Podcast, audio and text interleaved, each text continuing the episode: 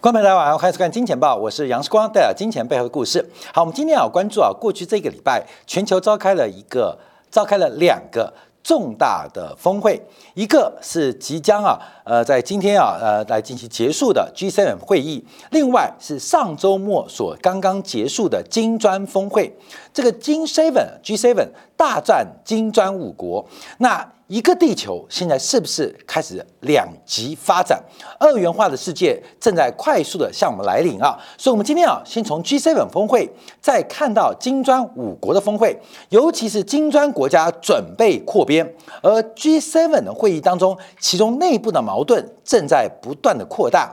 这个新的世界会有什么样的冲突？会有什么样的合作？什么样的发展？先看啊，从礼拜天开始啊，在德国巴伐利亚州啊，这个阿尔卑阿尔卑斯山山下所登场的 G7 峰会。那从礼拜天、礼拜一到礼拜二，连续三天呢，来进行七大工业国的讨论。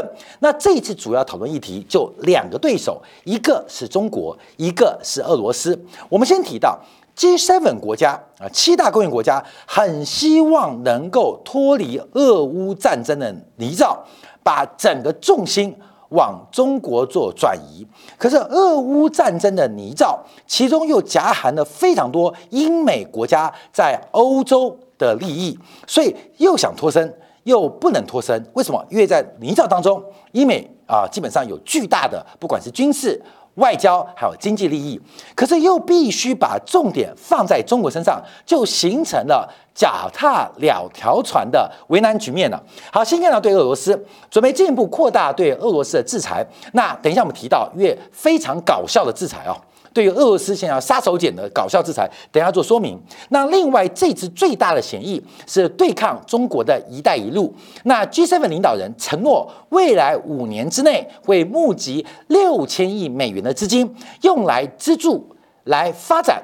呃，这些所谓的这个发展中国家跟落后国家的基础建设，其中美国将负责其中的两千亿美金。好，另外也针对了粮食危机跟气危机，德国特别邀请了包括塞内加尔、印度、印尼、阿根廷、南非等等国家，用伙伴的身份来出席峰会。那这些国家受到俄乌战争的影响，对于粮食、对于能源的安局安全呢，希望 G7 的领导人。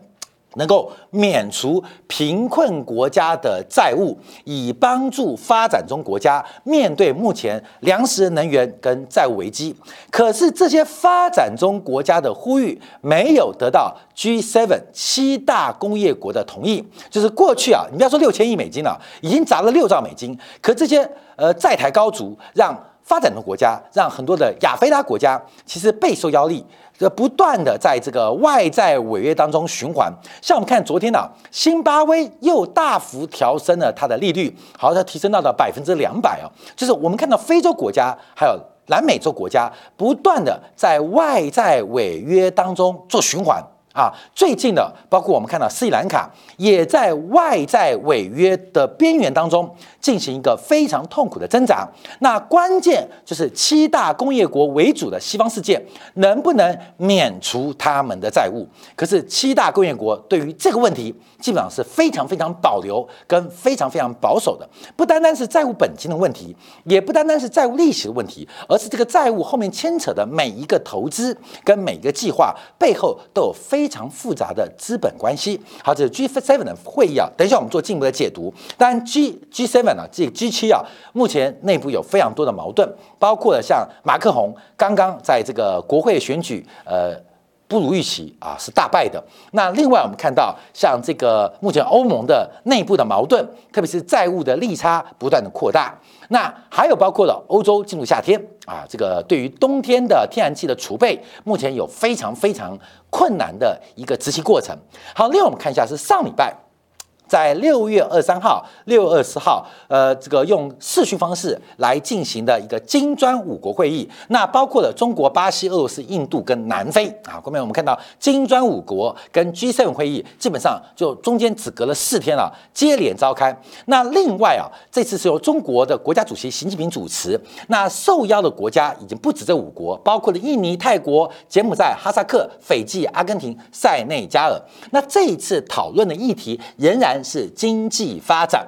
所以啊，看到了是不是扩金砖，准备来抵抗西方？因为特别伊朗也申请加入金砖峰会，那金砖五国。为核心，目前正在考虑扩编。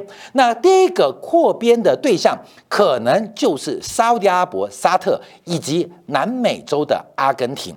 所以，假如这个金砖五国变金砖七国，刚好跟 G7 七大工业国就变成分庭抗礼的发展。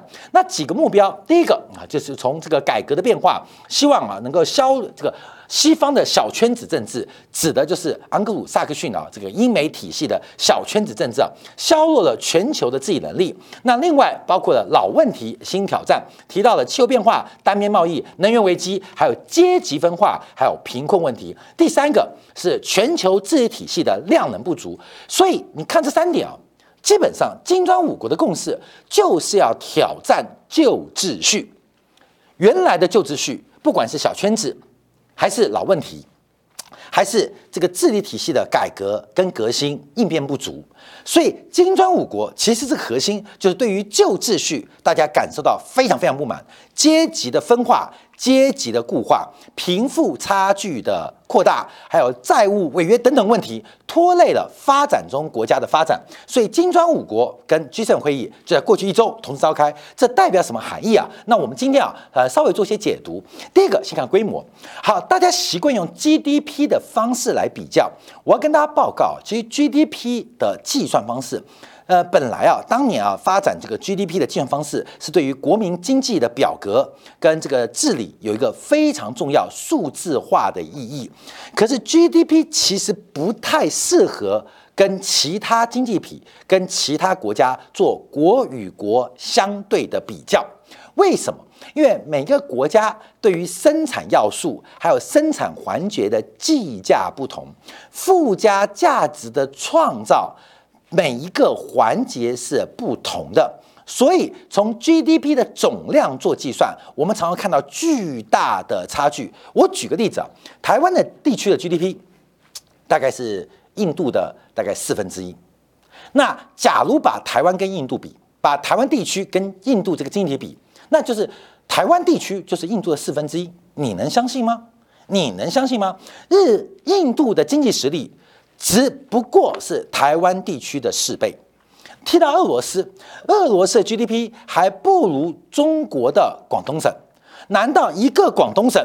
就打败一个俄罗斯吗？什么原因会这种误差？就是 GDP 的算法，其实它是一个长期系统化的计算跟比较过程。跟谁比较？跟自己的去年跟自己的明年预测做比较。所以把这个指标拿出来跟国与国做对比啊，这个就会变成非常非常的。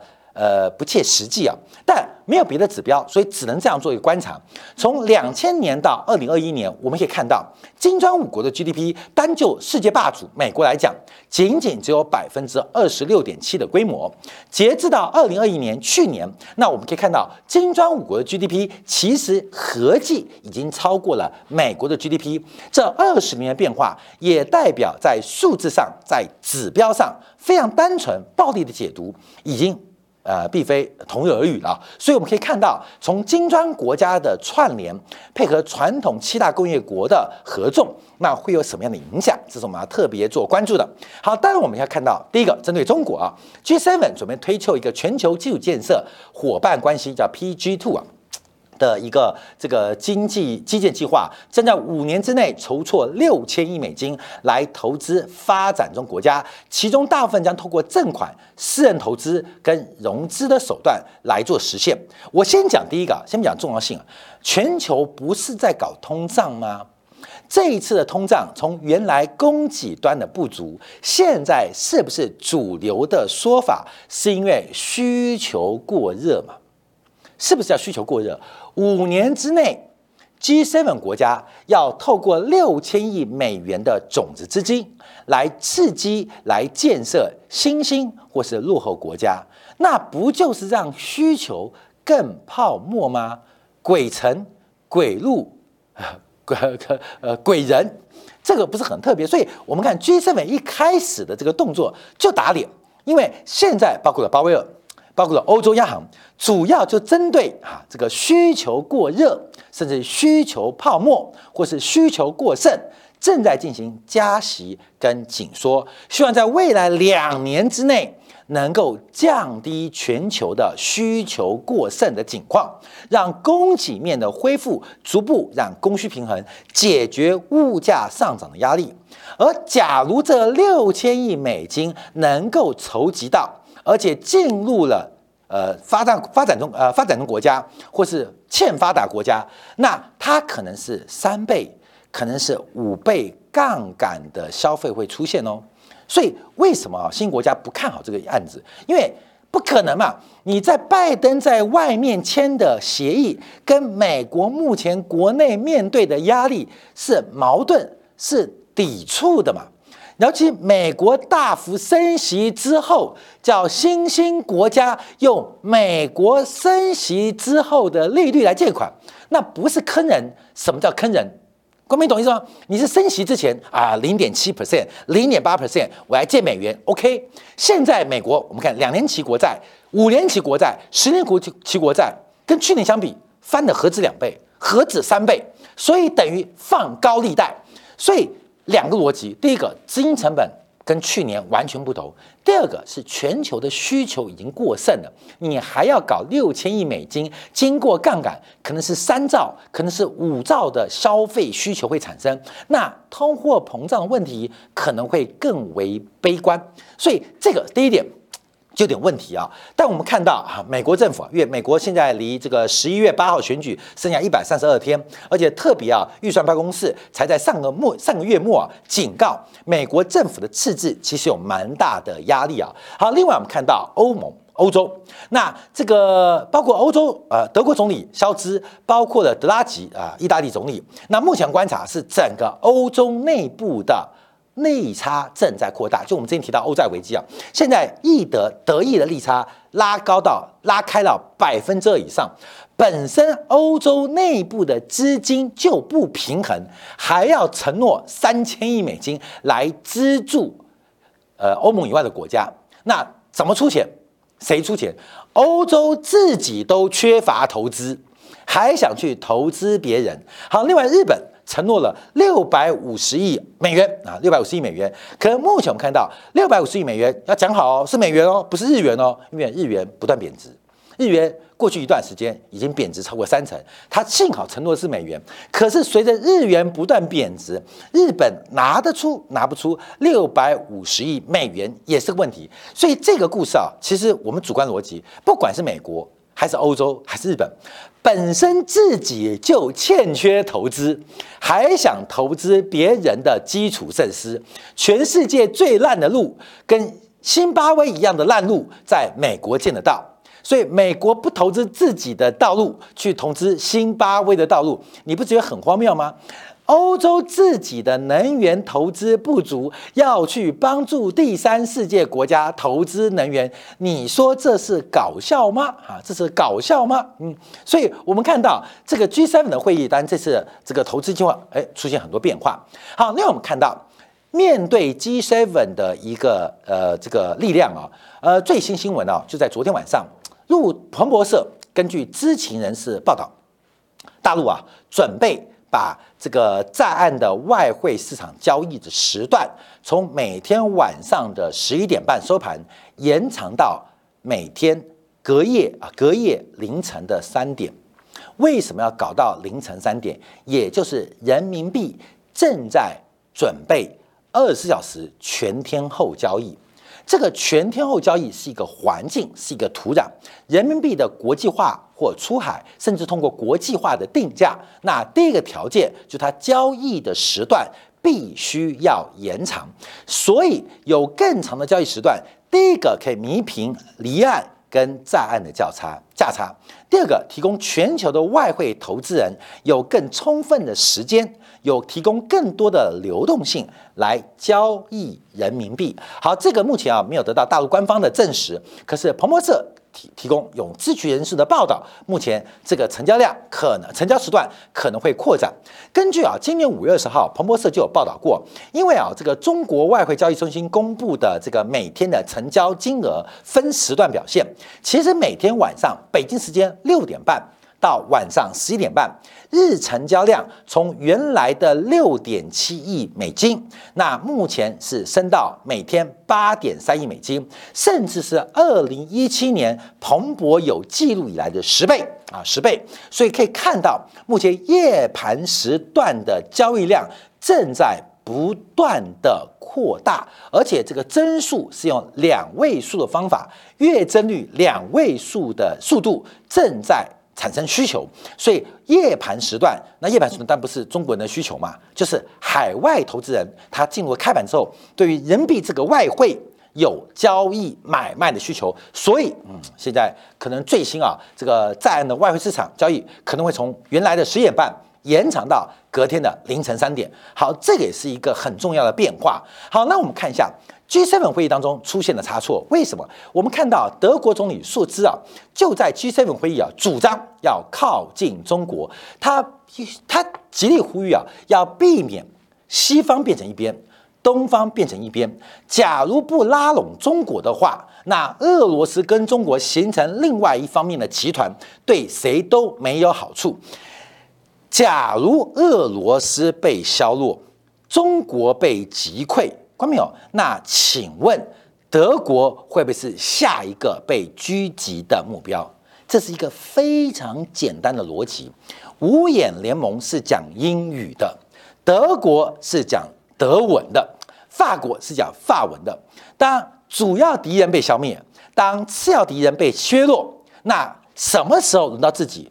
那可不一定哦。所以。德国总理数兹啊，过去对我们的印象来讲，他对于中国的态度相对就没那么友善，却在这次 G7 会议当中丢出了一个戏剧化的球，什么意思？你们把俄罗斯俄乌战争给搞出来，拖累整个欧盟的压力，不管是预算，不管是军备，不管是防务还是难民，结果你们把我拖在俄乌当中，哎，那你们现在要。去处理中国，所以硕兹的讲法，凡算靠近中国。讲完之后，其他六国留三条线。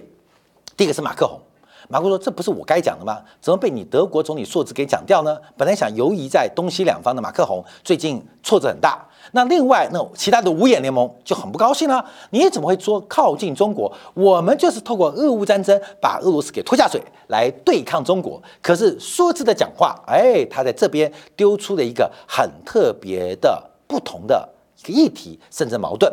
好，那我们再往下观察啊，马克宏，因为马克宏本来啊想做小拿破仑，那现在没做到拿破仑，可是做到小啊，他本来想做小拿破仑嘛，但拿破仑没做到。做到了小啊，所以人不能做一半啊。他做到小，但没有拿破仑，他现在是小马克宏。为什么他完全成为现在美国人的传声筒？怎么说呢？啊，怎么说呢？关面我们看这个新闻啊，这是在就六月七号啊，昨天啊一个新闻。这个呃，美国的这个总统拜登跟他的这个国安的这个顾问啊，呃，这个苏利文啊在讲话，结果这个呃。马克宏就叫就叫拜登总统先生，就是他就跑过来哦，干嘛打断他们讲话，就跟小弟一样啊，小弟一样就是秘书的感觉啊。我他跟拜登提到，他说，呃，报告老大，我刚跟阿联酋打电话，他跟我讲说，这个沙特、沙特阿伯跟他阿联酋啊没有增产的空间。那讨论到印度，讨论到俄罗斯，后来被苏利文打断，为什么？因为有镜头拍到了啊，拍到他就像一个小弟，很急的。拿到什么消息？想去巴结拜登，这个画面啊，关面现在你可以在新闻当中可以找得到，就是马克龙非常像一个小秘书，急急呼呼的跑去找拜登总统。那讲什么事情呢？讲他刚刚做了一件重要的事情，我帮你打的电话，而且我告诉总统最新阿联酋跟沙特增产的回应。你不是下个月呃月中就要去访问吗？我跟你讲，我打听到喽。他就是一个。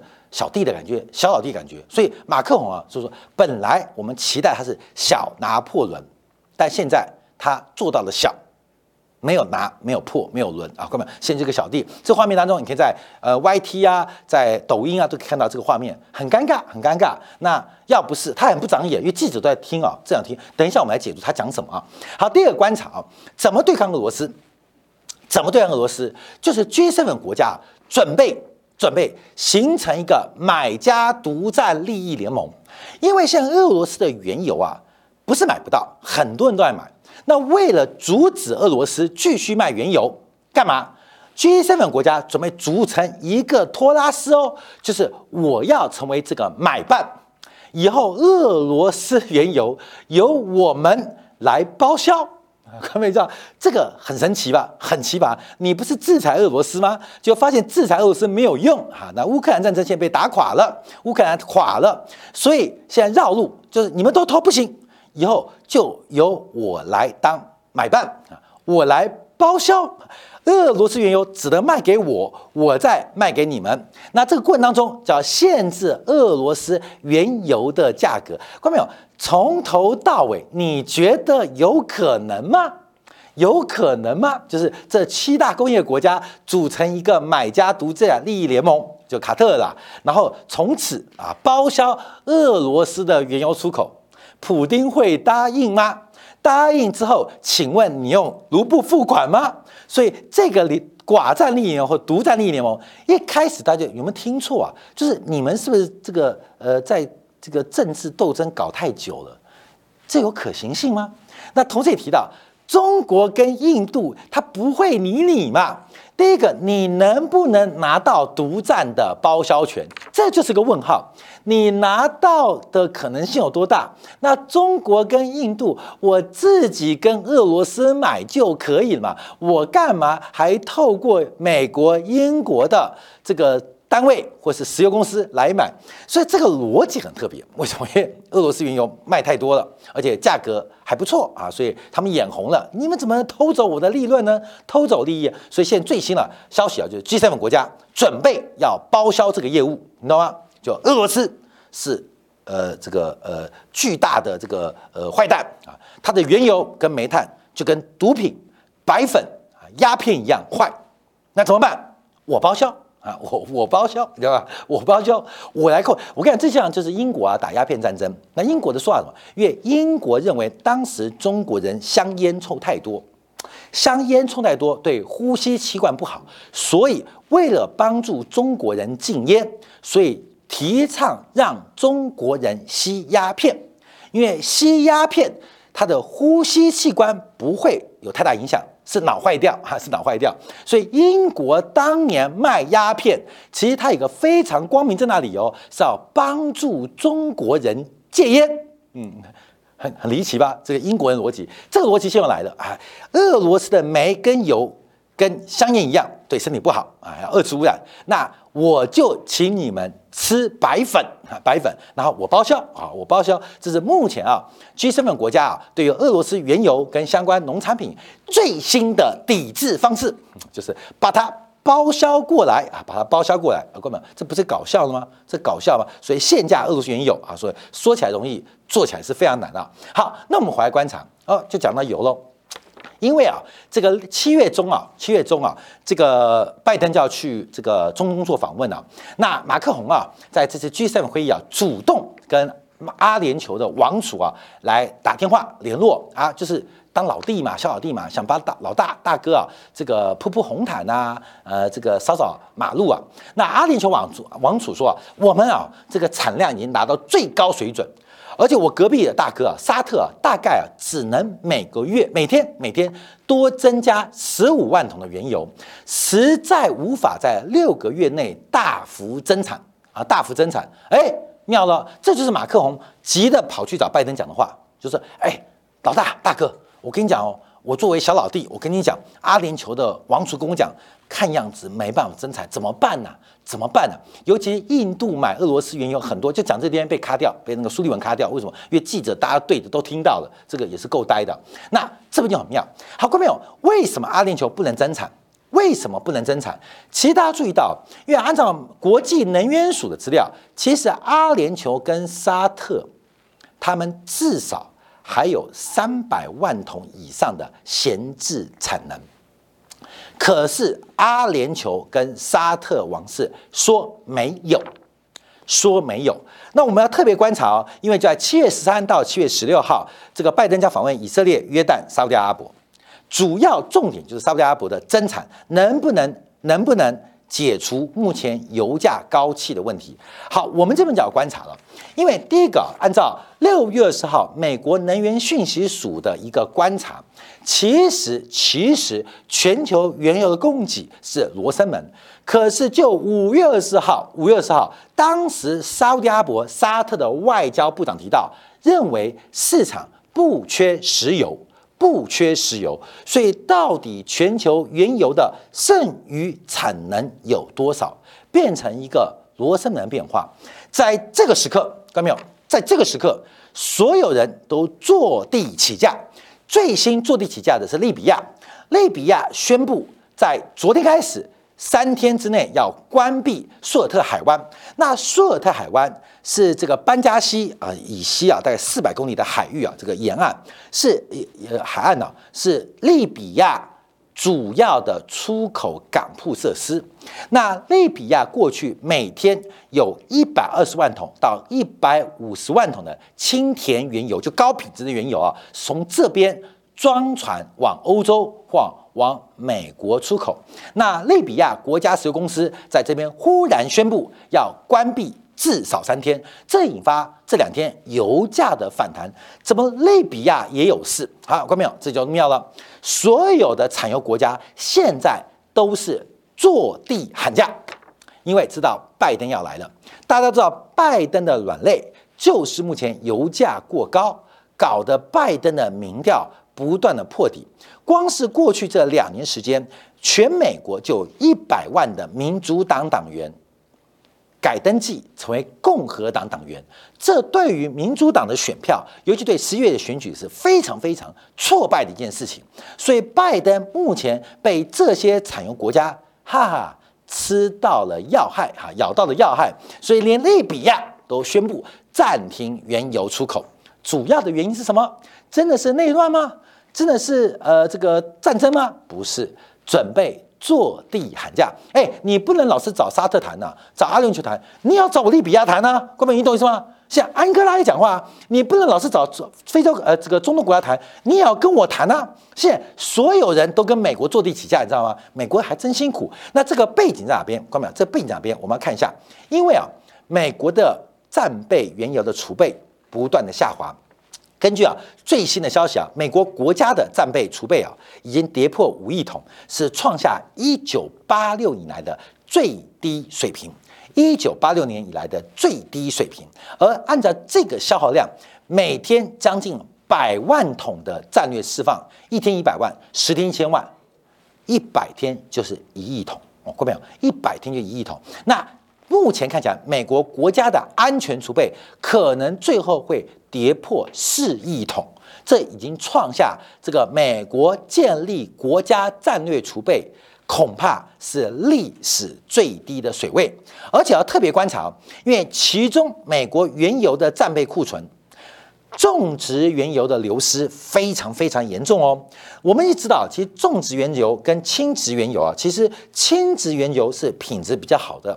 种植原油是比较差的，传统当中种植原油价格比较低廉，那炼油厂透过制成，透过它的炼油工艺，喜欢进口比较便宜的种植原油来进行加工、进行出口。像台湾台塑集团就利用自己后发先至的优秀的设备，台湾台塑嘛。跟台湾中油怎么竞争？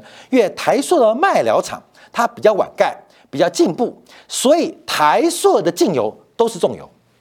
为什么？因为重油便宜啊，重油比轻油一桶平均啊，在现价格大概低十五块美金，就是我的成本就比你少两成，你怎么跟我竞争？我的设备还比较新，我的出油率、我的产油的品质还比较高，所以台塑集团为什么过去二十年那么赚钱？因为它的原料就赢在起跑点。那只有台湾的台塑吗？不是，其实美国墨西哥湾的炼油厂都是利用这个差距，所以美国很特别哦。德州的轻原油常常是出口卖给别人，而自己是进口重油进行加工。所以墨西哥湾很妙，很多的加工或炼油厂是从呃委内瑞拉、从俄罗斯进口重油，那自己隔壁那个油井磕头机挖出来油井，装船卖出去啊，卖出去。第一个轻油卖的比较贵。重油进口比较低，我赚取价差。那我都炼重油，不炼轻油。好，这次美国缺油怎么办？怎么办？